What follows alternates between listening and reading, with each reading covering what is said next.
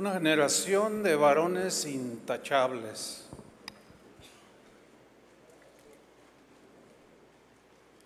Al escuchar la palabra intachable, quizás viene a nuestra mente algo así como, como bueno, no, no conozco a nadie completamente intachable y yo menos. Ciertamente es muy difícil encontrar a alguien completamente intachable. No existe alguien así.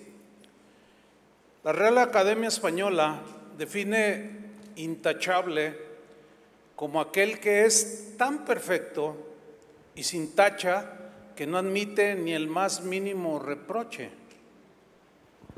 Pero en la Biblia, nosotros como cristianos, pues nuestra base es la Biblia. En la Biblia el, concepto de intachable no es el de alguien que nunca se equivoca, no, o que nunca comete errores, no. En la Biblia el intachable no, no, es ese. Intachable en la Biblia es alguien, así como nosotros, es alguien que cuando se equivoca, corrige su error y se esfuerza por superarlo. O sea, no se queda ahí clavado. En la Biblia ese es el concepto de intachable. Un cristiano intachable es alguien que está al día con el Señor. O sea, cuando digo al día, me refiero en cuanto a su vida delante de Él, que está a cuentas todos los días con Dios. ¿sí? Eso lo hace permanecer intachable. Un varón intachable es aquel que cuando se equivoca, cuando comete errores o peca contra Dios, como cualquiera de nosotros, el varón intachable, el hombre intachable eh, es el que lo reconoce y pide perdón a Dios y pide la gracia de Dios para continuar adelante, para seguir adelante. No se queda ahí. Miren, el problema no es no está tanto en, en pecar o en no pecar, porque pues, todos pecamos. El problema no está en, en cometer errores porque todos los cometemos. Ese no es el problema. El problema es cuando los cometemos y no los reconocemos. Ese es el problema. Porque la Biblia dice que no hay un justo ni aún uno. O sea, no hay nadie eh, totalmente intachable. No existe. El único intachable en sentido absoluto pues fue Jesús. Un cristiano intachable es, alguien sin ningún tipo de engaño en su corazón, es decir, que entiende que, que solo Jesús puede limpiar su corazón. Y al entender esto, lava sus faltas, sus errores en la sangre del Cordero, en la sangre de Jesús. Fíjense, el apóstol Pablo habló de esto en primera carta a los tesalonicenses, en el capítulo 2, en el versículo 3, él está hablando con los cristianos ahí en Tesalónica y les dice, porque nuestra exhortación, o sea, él, él les llamó la atención, los animaba, los enseñaba, etcétera, etcétera. Y fíjense cómo, cómo lo plantea. Nuestra exhortación no procedió de error Estoy en el punto en que un cristiano intachable, es alguien sin ningún tipo de engaño en el corazón, o sea, que constantemente lo limpia delante de Dios. Y Pablo decía, nuestra exhortación no procedió de error, ni de impureza, ni fue por engaño. Lo que Pablo está diciendo aquí es, yo tengo mi corazón limpio. Cometía errores, sí, fallaba, sí, pecaba, sí, pero eso lo hacía intachable delante de Dios porque estaba al día. Y todo lo que él hacía, lo hacía, sus acciones, su pensar, su, todo lo que él pues vivía, él mencionaba que procedían de, un corazón, pero de un corazón que no engañaba. Él mencionó tres cosas, ni de error,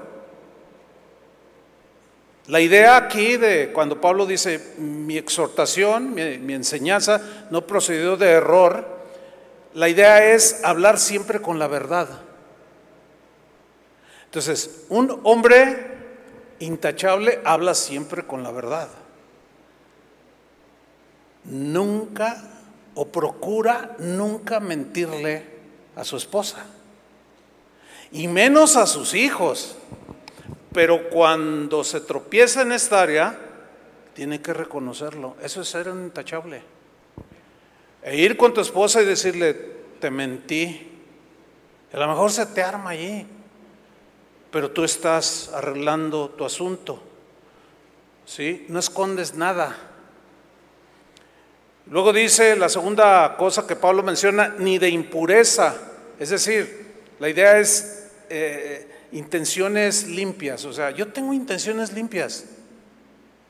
Lo que hago para mi familia, lo que hago en mi trabajo, lo, lo que hago en mi profesión, todas mis intenciones son limpias, porque proceden de un corazón que Jesús ha limpiado y no, no lo quiero ensuciar.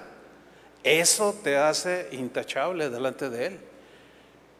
Y a lo mejor mañana cometes un error, cometemos un error, o hasta un pecado.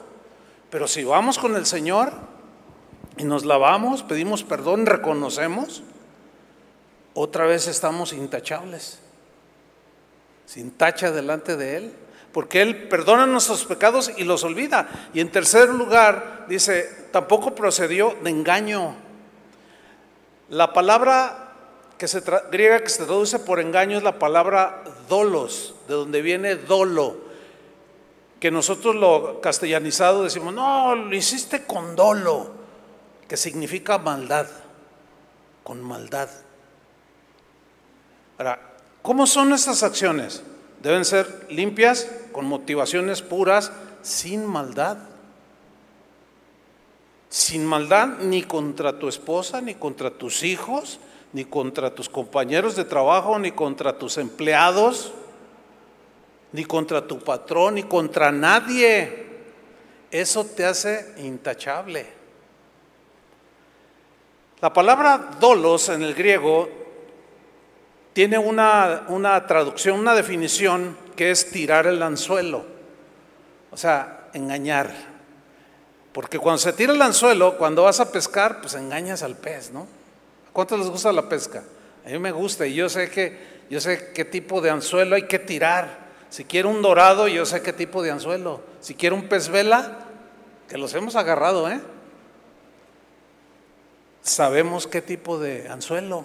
No es cualquier anzuelo. Y engañamos al pez. Bueno, eso es en la pesca. Pero en nuestras relaciones cotidianas, nada de hacer engaños. Porque entonces eso mancha tu corazón, eso mancha tu vida. Nada de, que tiras el anzuelo a ver si cae, a ver si lo muerde para engañar. Eso mancha tu corazón, ensucia tu corazón. Pero si tú ya lo tiraste hoy y alguien cayó, si tú eres vendedor, yo no sé quién sea vendedor ¿eh? aquí, pero si tú eres vendedor y hoy vendiste un auto o lo que sea, pero echaste mentiras y tiraste un, anzuelo y, mordió la señora que pues, no sabe de nada de autos, pues no lo vuelvas a hacer. Habla con la verdad. Estos carros no son tan buenos. No, no, tampoco, ¿no? Pero no podemos manejarnos de esa manera. Engañando a los demás, tirando el anzuelo para sacar beneficio. No, no, eso no es de un cristiano. Eso te convierte, es un tache. ¿Sí? Pero si vamos al Señor, y nos limpiamos de nuevo con su sangre. Acuérdense que la Biblia dice que si confesamos nuestros pecados, Él es fiel y justo para perdonarnos y limpiarnos. Es, algo tremendo ser cristiano, la verdad, ¿eh? Porque puedes permanecer al día con el Señor. Fíjense, el mismo versículo, 1 Tesalonicenses 2, 3, en la versión en lenguaje actual, lo traduce así. Y cuando la anunciamos, o sea, el Evangelio, en este caso, fíjate lo que dice Pablo, dijimos siempre la verdad. Nuestras intenciones eran buenas. Y no tratamos de engañar a nadie. Hay algunos sinónimos de, de intachable. Uno es irreprochable, otro es impecable, otro es honesto, otro es honorable, honrado, íntegro, respetable, recto. Esos son sinónimos de intachable. Por ejemplo, Job. Todos hemos oído de Job, hemos leído, es uno de los libros de más sabiduría, pero bien profunda, que tiene la Biblia. Job era un hombre imperfecto, así como tú y como yo. Cometía errores como tú y como yo. Sin embargo, sin embargo, quizás a diferencia de algunos de nosotros, la vida de Job ante Dios siempre permanecía intachable porque estaba al día con Dios. Job era imperfecto, ciertamente, pero era consistente con su fe. Es decir, cuando él tenía adversidades, cosas difíciles eh, sobre las cuales quizás algunos de nosotros renegamos, algunos quizás dicen hasta palabras fuertes, qué sé yo. Job no era así. Job había crecido.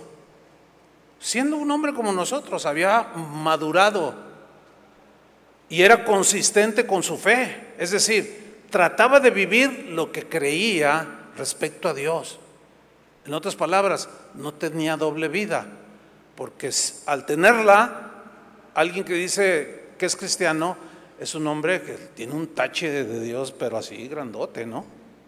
Pero nos hace intachables reconocer nuestros errores. Joven imperfecto, pero se esforzaba por ser intachable ante Dios. Vamos a ver cómo veía Dios a Job. Vamos a Job capítulo 1, versículo 1. En la versión Palabra de Dios para Todos, así veía Dios a Job. Dice, en el país de Uz, que algunos dicen que es Uzbekistán en la actualidad, en el país de Uz había un hombre llamado Job había un hombre llamado Job. Fíjate lo que Dios dice de Job. Era, era un hombre, ¿qué? Honesto. Era un hombre honesto e intachable. Aquí lo traduce en esta versión. Era honesto e intachable. Respetaba a Dios y no le hacía mal a nadie cuatro cosas que Dios pensaba de Job. Ese es un hombre honesto. Si yo fuera en ese momento con Dios y le preguntara, Señor, ¿cómo me ves? Eso es un desafío, ¿no? Si tú le preguntaras a Dios en este momento, Señor, ¿tú cómo me ves? ¿Como un hombre honesto? Bueno, yo, yo sé mi condición, tú debes de saber la tuya. ¿Qué opina Dios de ti? Bueno, si tú sabes que hay taches ahí, bueno, pues ve con Él, pídele perdón. Sé honesto con Él y le fallé, Señor, me volví a equivocar, dame gracia, ayúdame, perdóname, Señor. Y Él lo hace. Era honesto, intachable, respetaba a Dios. Antes de hacer lo que muchos hacemos, pensaba en Dios. Y no le hacía mal a nadie. ¿Cómo trataste hoy? Bueno, a lo más cercano a nosotros. ¿Cómo trataste hoy a tu esposa? ¿O cómo sueles tratar a tu esposa? Sin duda que tenemos días malos. ¿Están de acuerdo con eso? Todos tenemos días malos.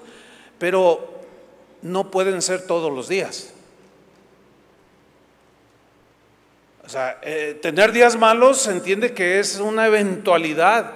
Y cuando tienes un día malo, yo no hace mucho tuve un día bien pesado y mi esposa me preguntaba cosas y, yo tenía que estar en, otras cosas este, y, la miraba y le dije, ¿sabes qué? Eh, por favor, ahorita no me preguntes pero ella entendió.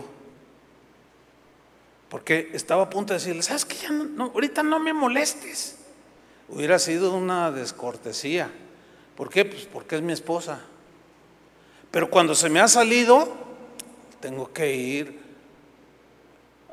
antes de dormir me tengo que ir con ella y decirle, oye amor, perdón, te hablé fuerte. Sí, sí, me hablaste feo. Sí, sí, lo reconozco. En ese momento vuelves a ser intachable. Porque estás arreglando, no ofendes a nadie, no le haces mal a nadie. Hubo otro hombre en la Biblia cuya vida realmente era y sigue siendo impactante. Bueno, yo cada vez que lo, la leo, y es bien cortito lo que habla de este hombre, pero en esos tres versículos que vamos a leer está encerrado un sinfín de historias que la Biblia no las narra y las sintetiza en lo siguiente.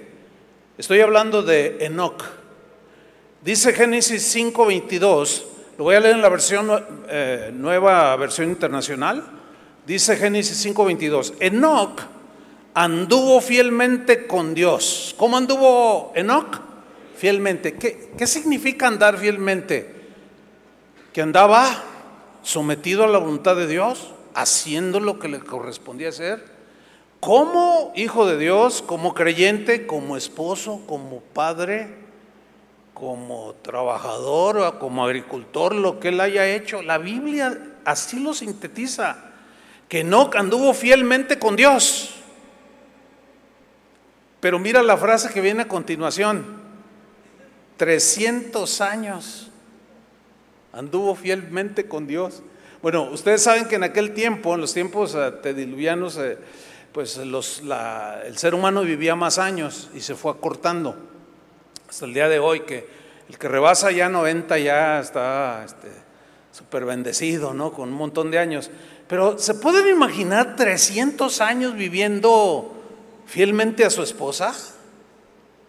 300 años viviendo fielmente para sus hijos para sus amigos 300 años. Y tuvo otros hijos y otras hijas. Pero todavía ahí no acaba, dice versículo 23. En total, Enoch vivió 365 años. Sí, son bastantes. Hay algunos que tienen 40 años y dicen, ah, ya no aguanto la vida. Híjole somos, eh, el, título del mensaje, una generación de, hombres eh, intachables, realmente es... Yo cuando, cuando supe que ese era el título, me, pegó así, dije, híjole, qué, desafío, pero más, más me asusté cuando me dijo, chava, predica, ¿no? Le dije, ¿qué les voy a decir si no hay nadie intachable? Pero luego ya buscando en el Señor, pues me daba esto que yo les estoy compartiendo. No sé cuántos años tienes de vida, pero qué tan fiel has sido. ¿Qué tan fiel has sido? Con los tuyos, con los más cercanos, pues con tu esposa, tus hijos. hace unos días Chava nos contaba a Toño y a mí de un caso que él vivió en algún momento él se enteró como director de matrimonios, pues este, no solo con los de aquí, sino con mucha gente de, muchos lugares, y supo de un caso de, un varón, un hombre que iba a su iglesia, pero en un momento dado abandonó a su esposa. Digo, ya me enfadaste, le dijo. Y se largó, se fue y la dejó.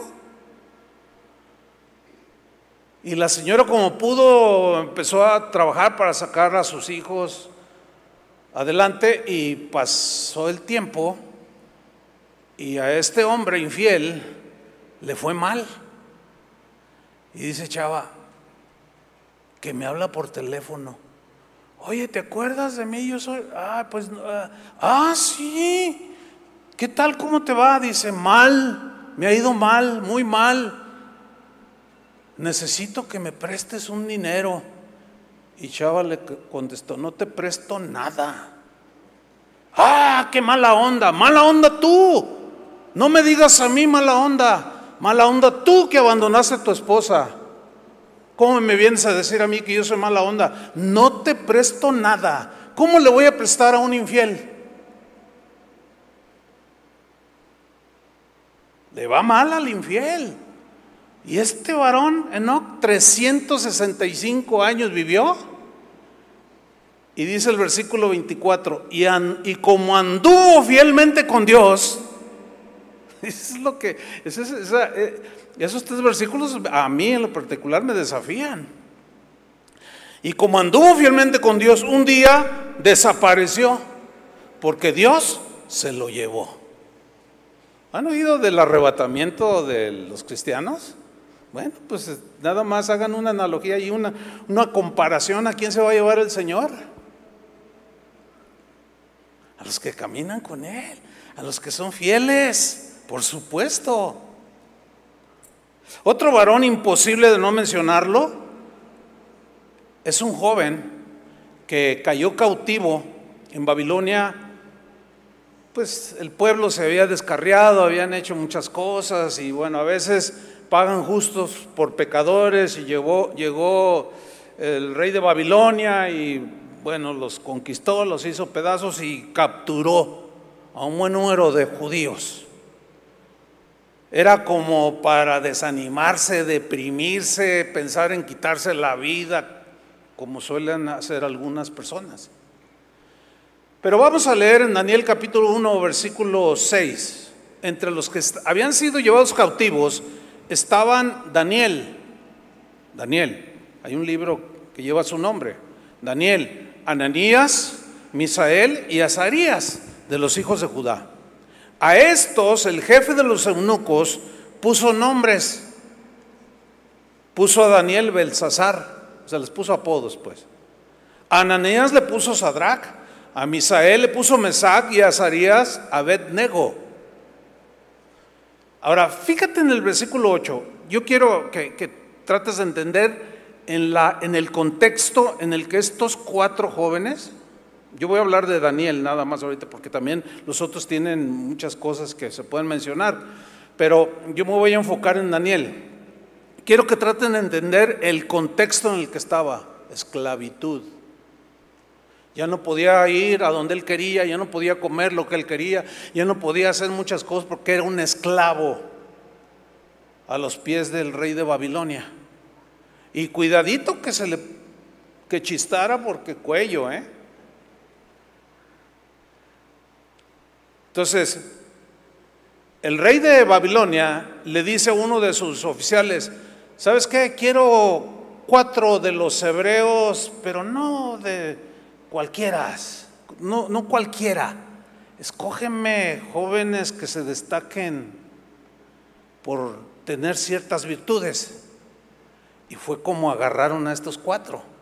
O sea, los estuvieron observando, porque quería el rey que sirvieran en su corte. Y escogen a estos cuatro. Entonces, cuando ya los llevan delante del rey y ya les dicen, ustedes van a servir al rey, pues es un privilegio estar en el palacio, allí iban a vivir. Y dice en el versículo 8, yo me imagino, pienso que en la mente de Daniel y de los otros tres, pasaban muchas, muchos pensamientos. ¿Yo qué voy a hacer si este es un rey pagano? Pero Daniel, Daniel con una convicción y con unas convicciones tan sólidas, miren lo que hizo para vivir en medio del, del imperio más degradante de ese tiempo, más inmoral que ustedes se puedan imaginar. Dice el versículo 8, y Daniel, propuso en su corazón no contaminarse. ¿Dónde propuso? En su corazón. Mira, cada mañana que salgas a trabajar, a hacer tus labores, dobla tu rodilla y dile, Señor, ayúdame. Ayúdame a no congeniar con las cosas del mundo. Ayúdame, dame gracia, guarda mis caminos. Y Él lo va a hacer. Pero hazlo, dobla tu rodilla. Propone en tu corazón.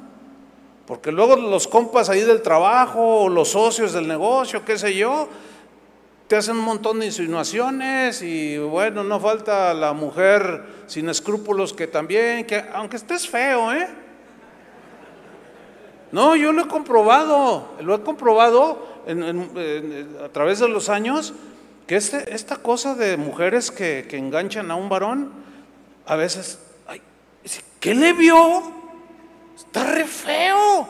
Bueno, es que esa no es la cuestión. Entonces no digan, no, pues conmigo ninguna, no, no, aguas. Pero a, lo que quiero mencionar es esto, las convicciones de, que tenía Daniel. Propuso en su corazón no contaminarse. Y eso es lo que tienes que hacer tú para mantenerte intachable. Propone en tu corazón. No contaminar tu, mirada con las mujeres del mundo que no pues ellas son del mundo.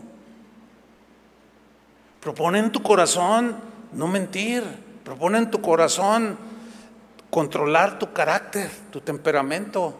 Propone en tu corazón cumplir las promesas que le hiciste a tu esposa, a tus hijos.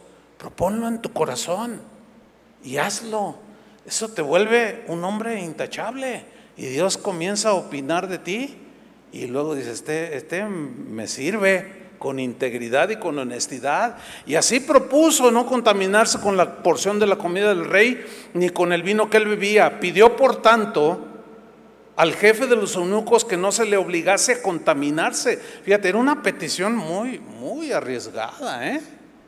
Sin embargo, su comisión era tan firme que dijo, bueno, yo le voy a pedir al jefe de los eunucos que no me obliguen a comer los, los alimentos sacrificados a los dioses que el rey come. Y luego dice en el versículo 9, y puso Dios a Daniel en gracia. Fíjate cómo, cómo opera la gracia. La gracia opera cuando tú te dispones a obrar como debes hacerlo. Ahí es cuando opera la gracia, no, no antes. No antes, ¿para qué? Si no haces nada, no te has propuesto, no necesitas la gracia. La gracia se necesita cuando das el primer paso. Y eso es lo que sucede aquí. Y puso Dios a Daniel en gracia y en buena voluntad con el jefe de los eunucos. O sea, le cayó bien. Y contra todo, eh, pues, normalidad de ellos, dijo el jefe de los eunucos a Daniel, temo a mi señor el rey, le dice, que señaló vuestra comida y vuestra bebida. Pues luego que Él vea vuestros rostros más pálidos que los de los muchachos, que son semejantes a vosotros, condenaréis para con el rey mi cabeza. O sea, le está diciendo, si yo hago lo que tú me estás pidiendo, te vas a poner mal y me van a dar cuello a mí. Yo tengo que responder. Fíjate, era un hombre fiel a su rey pagano. Dice el versículo 11. Entonces dijo Daniel a Melzar, que estaba puesto por jefe de los eunucos sobre Daniel, Ananías, Misael y Azarías, te ruego que hagas la prueba con tus siervos por diez días y nos den legumbres a comer y agua a beber. Compara luego nuestros rostros con los rostros de los muchachos que comen de la ración de la comida del rey y haz después con tus siervos según veas y consintió. O sea, le pareció buena la propuesta. Ahí está la gracia de Dios. Todos necesitamos la gracia de Dios para enfrentar cada día a los que sirven al rey de las tinieblas allá afuera. Todos necesitamos la gracia, pero tenemos que obrar en las convicciones cristianas y dar el paso. Y viene la gracia. Así es como opera. Sigo leyendo. Y los probó por diez días, es el versículo 15. Y al cabo de los diez días pareció el rostro de ellos mejor y más robusto que el de los otros muchachos que comían de la porción de la comida del rey. Así pues, Melzar, o sea, el jefe de los eunucos, se llevaba la porción de la comida de ellos y el vino que habían de beber y les daba legumbres. Fíjate el versículo 17. A estos cuatro muchachos Dios les dio conocimiento e inteligencia. ¿Qué más? En todas las letras y ciencias. Y Daniel tuvo entendimiento en toda visión y sueños. ¿Saben qué es lo que, hacia dónde te proyecta tener una vida intachable de convicciones sólidas? Te lleva a esto, a la revelación de Dios, al conocimiento de Dios, al entendimiento de Dios. El por qué pasan estas cosas, por qué permite aquellas, por qué esta situación. O sea, te abre un panorama espiritual impresionante. Pero notan que la vida de estos cuatro se portaron de manera intachable en cuanto a su convicción. Hay muchas, muchas más historias de estos cuatro, pero quiero terminar con alguien infaltable en la lista. Este del que quiero hablar era un, era un joven, así como ustedes, este joven se llamaba José, todos conocemos esta historia. José era el menor de doce hermanos. José era muy amado por su padre, pero era envidiado por sus hermanos. Esto fue provocado por la preferencia del padre hacia el menor y tenían pique. Y aquí hay una lección. No sé cuántos hijos tengas, pero ámalos a todos, procura amarlos a todos iguales. Nunca se te ocurra cometer ese error de decir, ay, mi niño el preferido, el consentido, no, porque lo estás dañando. Lo vas a poner en contra de tus otros hijos y van a tener, yo, yo viví eso en mi familia y le pasó a José y le pasa a muchos. No, trata de amarlos a todos, los hijos, los 15 que tienes, Trata de amarlos igual. Si a uno le das una moneda o un billete de 20 pesos y los otros 14 te piden, pues tienes que darles. Trátalos igual, de verdad. Sigan ese consejo de la, de la Biblia para que seas intachable en esa área con tus hijos. A ver, ¿Dios tiene consentidos? Por supuesto que no. Por supuesto que no. Hubo hombres muy destacados como Moisés. Oye, uno de los patriarcas de Israel. ¿Quién, quién alrededor del mundo cuando le dices, oye, tú has oído hablar de Moisés, el que sacó a Israel? Ah, claro, todo mundo conoce a Moisés.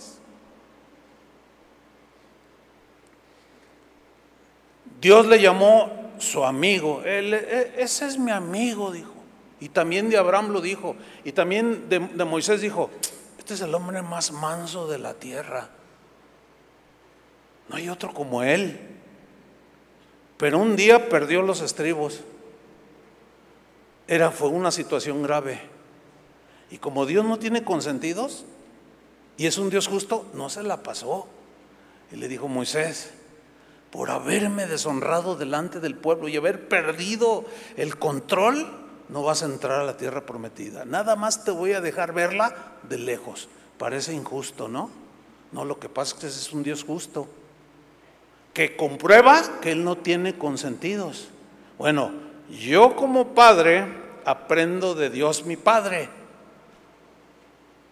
para ser intachable como padre. Bueno, yo ya crié. Algunos de ustedes pues, se ven jóvenes, yo sé que están casados, tienen niños pequeños, están criando bueno, intachables en eso también. Seguimos. Envidiado por sus hermanos. ¿Cuál es el resultado? Planearon deshacerse de él.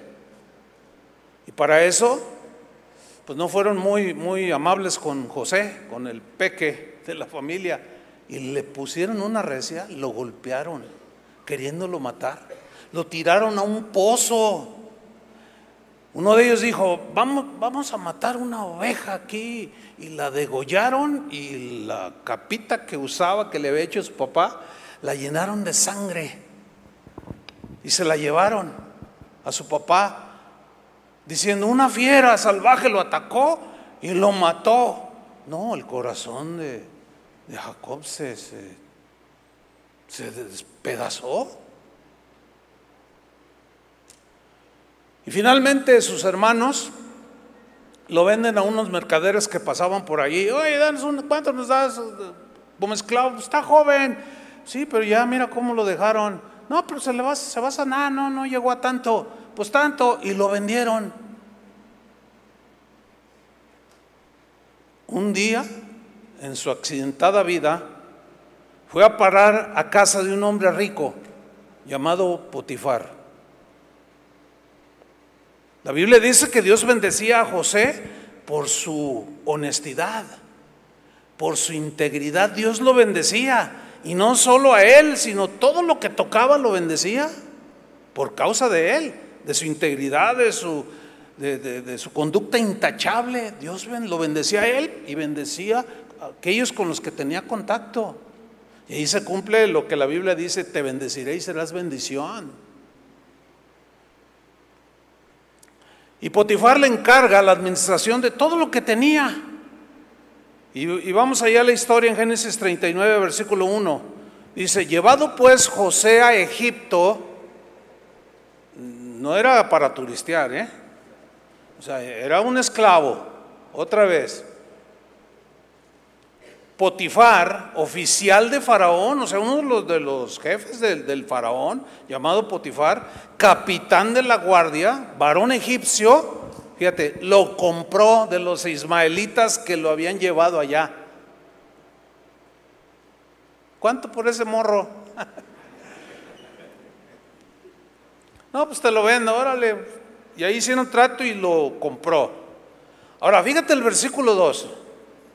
Pon atención, dice, mas Jehová estaba con José.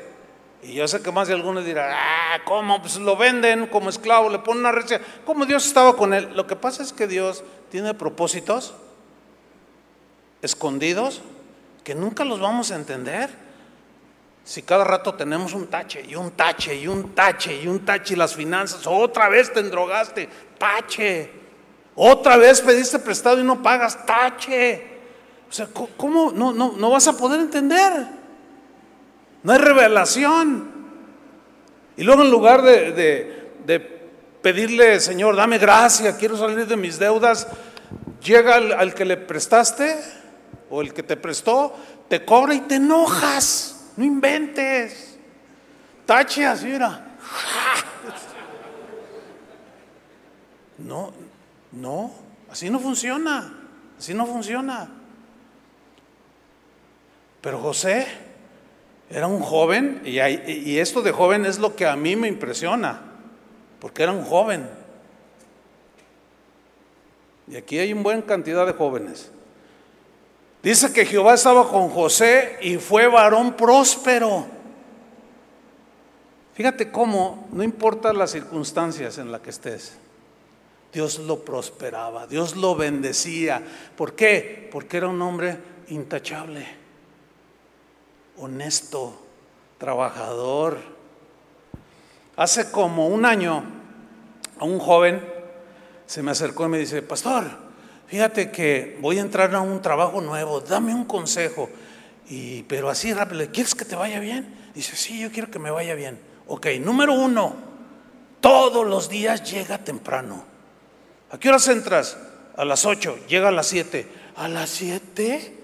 Bueno, ¿quieres que Dios te bendiga o no? No, sí, ok, ok, ok. Me dice, sí, yo quiero que Dios me bendiga. Llega a las 7, una hora antes. Yo sé que muchos están aquí. Pues claro, sí, sí, pero también yo les puedo decir, sí, por eso estás como estás. Por eso no te quieren, por eso te, te despidieron, por eso por irresponsable, pues, está puro tache. Entonces le dije, número dos, haz tu trabajo lo mejor. Y en fin, le di cinco cosas, le dije. Pasó un año y no hace mucho, hará un mes.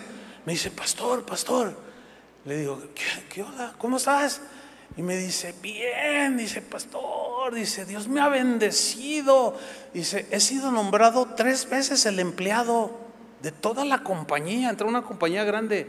Tres veces me han nombrado. Me han dado bonos, me subieron el sueldo. Y a uno, le dije, y uno de tus jefes, tu jefe inmediato, ya te echó el ojo, ¿sí o no? Y dice, sí, me dijo, ¿sabes qué? Sigue así, vas a llegar. porque es una em, empresa donde hay proyección. O sea, no es, tampoco es gratis, o sea, la gracia es gratuita. Sí, pero la gracia opera cuando tú, cuando yo somos diligentes y somos honestos y somos íntegros y responsables. Ahí opera. Y yo pude ver a este joven y, después vi a su esposa, la saludé y está contenta, se siente orgullosa de él. Y yo le dije, no le bajes, no le bajes. Dios lo está prosperando. Y es un joven. Y así estaba José, varón próspero, y estaba en la casa de su amo el egipcio. Ahora fíjate el versículo 3. Y vio su amo que Jehová estaba con él. O sea, lo vio un joven diferente, ¿eh? En su accionar, en su hablar, en su respeto. Y eh, Dios está con este hombre, con este joven. Y fíjate lo que vio Potifar, y que todo lo que él hacía, o sea, José, Jehová lo hacía prosperar en su mano. Y claro, le echó el ojo. Hacía yo gracia, José, en sus ojos y le servía. Y él le hizo mayordomo, ¿ven? Lo, lo, puso como el jefe.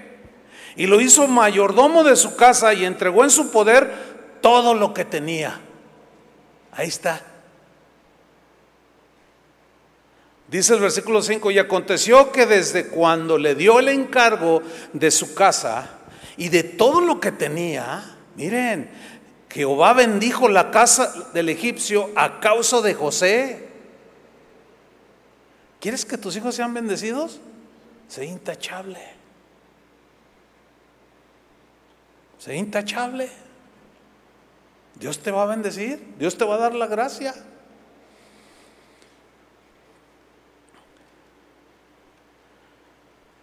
Aconteció pues que desde cuando le dio el encargo de su casa y de todo lo que tenía, Jehová bendijo la casa, del egipcio a causa de José. Y la bendición de Jehová estaba sobre todo lo que tenía, así en casa como en el campo. Y dejó todo lo que tenía en mano de José. Claro, confió en él. ¿Tú eres confiable? O sea, si tú eres un empleado o eres un socio, ¿eres confiable? ¿Eres intachable en la confiabilidad?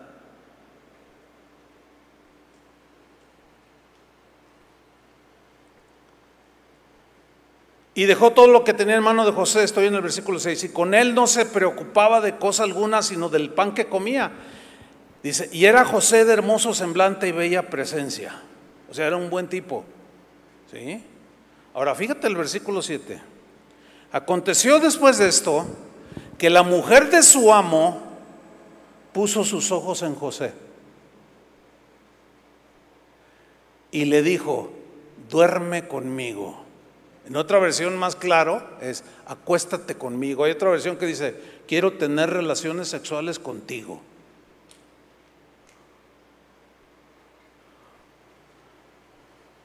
Ahora, ¿qué harías tú? ¿Qué haría yo? Bueno, ¿han oído ese dicho que dice, ¿a quién le dan pan que llore? ¿Sí lo han oído? Bueno, yo he hablado, ¿no se imaginan con la cantidad de hombres que se han comido ese pan? Y se les contara cómo lloran. Entonces, esa es una falacia. Eso, ¿A quién le dan ese pan que llore? Pues me lo trago, me lo como. No, sí, lloran. Y lloran desesperadamente por comerse ese pan, por no, no estar sólidos, firmes, intachables en su fidelidad a su esposa. Ahora tú puedes ser tentados, podemos ser tentados. Y el ser tentado no es un pecado, el pecado es ceder, romper las convicciones, hacer a un lado el mandato de Dios y recibir un tache del tamaño de del mundo.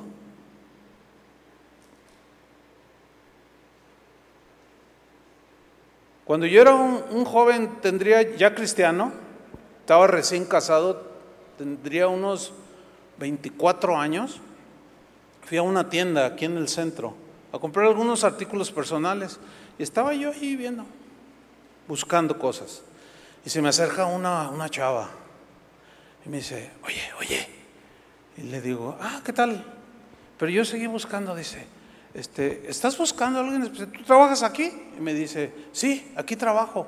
Ah, mira, ando buscando este. Entonces ya se acercó y me dice, mira, ven, ven, acá está. Y ya ella me da el producto que yo buscaba. Me dice, oye, pero así me, coqueta la chava, ¿no? Me dice, oye, este, mira, voltea a tu izquierda, hacia tu izquierda, discretamente. Le digo, ¿por qué? Dice, voltea. Entonces yo volteo, dice, ¿ya la viste? ¿A poco no te gusta? Traigo un recado para ti de parte de ella. Y yo volteé, ah, sí, a ver, dime. Dice, pues, pues dice que cuando te vio entrar le gustaste y que lo que sea contigo, así. Le dije, ah, órale.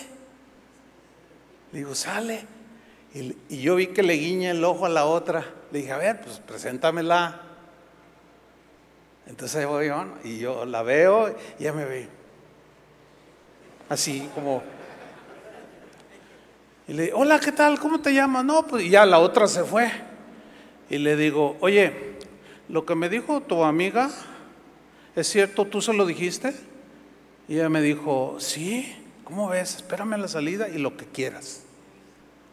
Y le dije, mira, número uno, soy cristiano. Y número dos, mira, mira, ¿lo alcanzas a ver? Míralo bien con tus ojos. Y se lo puse así. Y me dice, ¿y qué? ¿Qué importa? Le digo, pues a mí sí me importa. Y me importa mi esposa. Y amo a mi esposa. Y respeto a mi esposa. Y respeto a Dios. Y está mejor que tú. Así le dije. Y le dije, ¿sabes una cosa? Eres una mujer que puede destruir la vida de, muchos hombres. Bueno, pues esas te las encuentras hasta en la iglesia. ¿Y qué vas a hacer? ¿Qué vas a hacer? ¿Qué vas a hacer? Esa es la pregunta. ¿Quieres un tache del tamaño del mundo? No, mantente. Procura mantenerte. En ese deseo, o sea, tú puedes ser tentado por una mujer ahí en tu trabajo, qué sé yo, y, te puede empezar a jalar y te puede, y tú sientes aquello y dices, no, pero esto no está bien, Señor, ayúdame. Y dobla tu rodilla y dice, Señor, ayúdame, dame gracia, dame gracia. Cuando yo la vea, que no se me vaya a salir ninguna palabra que, que le corresponde que yo se la diga a mi esposa. Mira, Dios, Dios te va a ayudar. Jamás le digas a una mujer algo que solamente le dices a tu esposa. Jamás, y menos a una hermana en la iglesia. Porque es un tache terrible. Y bueno, esta mujer le dice, acuéstate conmigo. Ahora fíjate el versículo 8. Y él no quiso. Ah, más de uno diría, no, a mí se me hace que este es del otros, de los otros. A mí se me hace que este es de los izquierdos. O qué sé yo, ¿no? No, no, no, no, no. Era todo un varón, todo un hombre, pero tenía unas convicciones. Y era un joven. Y él no quiso. Eso, ahí, es, ahí habla claramente que tiene que ver con la voluntad con la voluntad.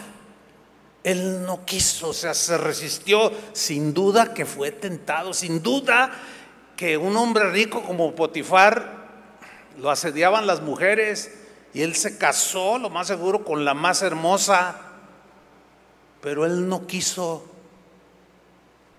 Este es un hombre de convicciones un joven de convicciones. Y él no quiso y le dijo a la mujer de su amo, he aquí que mi Señor no se preocupa conmigo de lo que hay en casa. Y ha puesto en mi mano todo lo que tiene. No hay otro mayor que yo en esta casa. Y ninguna cosa me ha reservado sino a ti. O sea, está diciendo, todo lo que está aquí es que me pertenece, es tuyo también. Puedes usarlo, pero aguas con mi esposa. A esa no me la toques. A lo mejor ya sabía cómo era de loca la esposa, no sé. ¿Y por qué le dice? Ninguna cosa me reservó sino a ti, por cuanto tú eres su mujer. Fíjate cómo le está diciendo a la mujer, ¿eh? ¿Cómo pues haría yo este grande mal? ¿Entiendes? ¿Entiendes cómo tenía mente, su, su mente estaba muy clara de que era un grande mal? Que era totalmente deshonesto. Meterse con la esposa, quitarle la mujer a otra, a otro. ¿Cómo haré yo tan grande mal? Dice. Y pecaría contra Dios. Eso es lo más importante. El entendimiento que él tenía de que era un pecado grave delante de Dios. ¿Cómo haría yo esto? No, dice. Ahora fíjate el versículo 10. Hablando ella a José cada día, o sea, lo asedió. En aquel entonces no había lo que hoy puedes demandar ahora a alguien por acoso sexual. Ese tiempo no había nada de eso. Y la mujer lo acosaba. Cada día lo acosaba. Y dice, y no escuchándola a él para acostarse al lado de ella, para estar con ella. Siempre se negó, se negó. O sea, lo asedió porque él era esclavo, acuérdense. Dice el versículo 11, aconteció que entró él un día en casa para hacer su oficio, su trabajo normal, y no había nadie de los de casa allí. Y miren lo que sucede, versículo 12, y ella lo asió por su ropa, lo agarró. Y le dijo, duerme conmigo. Entonces él dejó su ropa en las manos de ella y huyó y salió corriendo, dice una versión.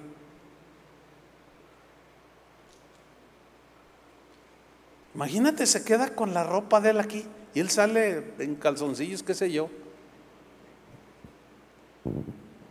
Hay un dicho que dice, más vale que digan aquí corrió que aquí quedó, ¿no?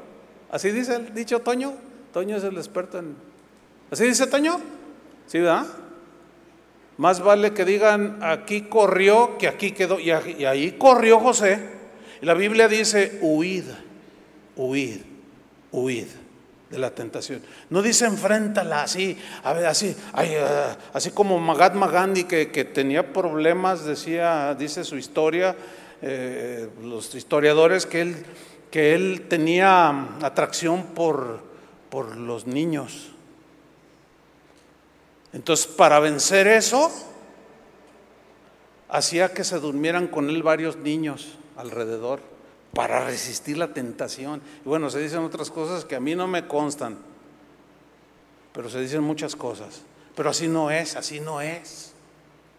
No, mejor córrele, sal huyendo, sal huyendo y mantén intachable tu fidelidad a Dios y a tu esposa y a tus hijos. ¿Cuánto más podemos decir?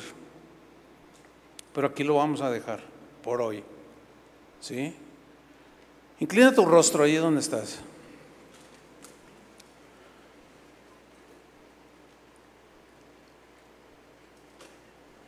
Gracias, Señor. Sin duda que Dios habla en nuestros corazones. Él siempre habla. Yo entiendo que que al ser imperfectos nos equivocamos, cometemos errores y pecamos. Pero acuérdense, cristianos, la Biblia dice, si confesamos nuestros pecados, Él es fiel y justo para perdonarnos. Seguramente hay algunas áreas en nuestra vida en las cuales somos intachables, qué bueno, gloria a Dios. Pero quizás hay otras donde no. Y esas cada quien va a identificarlas. Seguramente tú ya lo hiciste. Ahora, hay que ponernos a cuentas con Dios en este momento. Vamos a orar, ¿ok? Yo voy a hacer una oración, pero tú, tú como si nadie más estuviera en este salón, tú dile, Señor, he fallado en esto, perdóname. He mentido en esto, he engañado aquí, he sido deshonesto en esto otro. Hay muchos taches, Señor. No, no, no me siento un hombre intachable delante de ti, pero perdóname, Señor. Que tu sangre preciosa me limpie de todo pecado, de toda maldad. Señor, límpianos, lávanos en tu sangre preciosa. Reconocemos que somos débiles, no podemos confiar en nuestras propias fuerzas. Tenemos inclinaciones que, que no son limpias, tenemos pensamientos que a veces nos llevan, nos arrastran, tentaciones que están ahí a la puerta. Y quizás tenga unos taches por ahí, Señor. Pero en este momento, borra, borra todo, Señor. Y quiero caminar contigo de manera intachable. Cada día hacer mi examen de conciencia delante de ti y no irme a, dormir hasta que quede intachable otra vez delante de ti.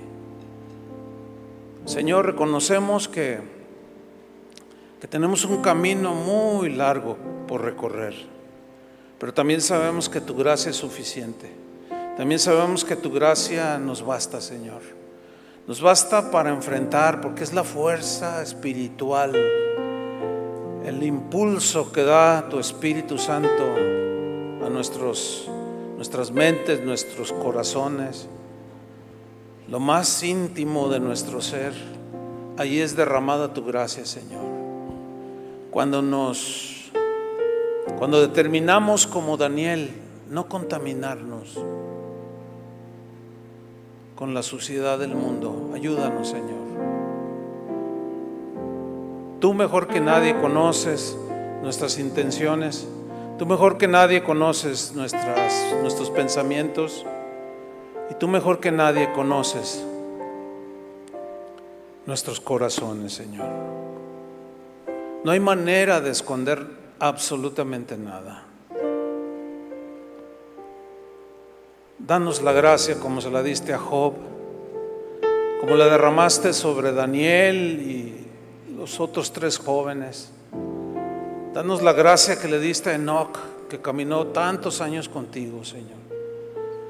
Danos la gracia que le diste al mismo Daniel y la gracia que le diste a José para seguir adelante, Señor, para caminar en esta vida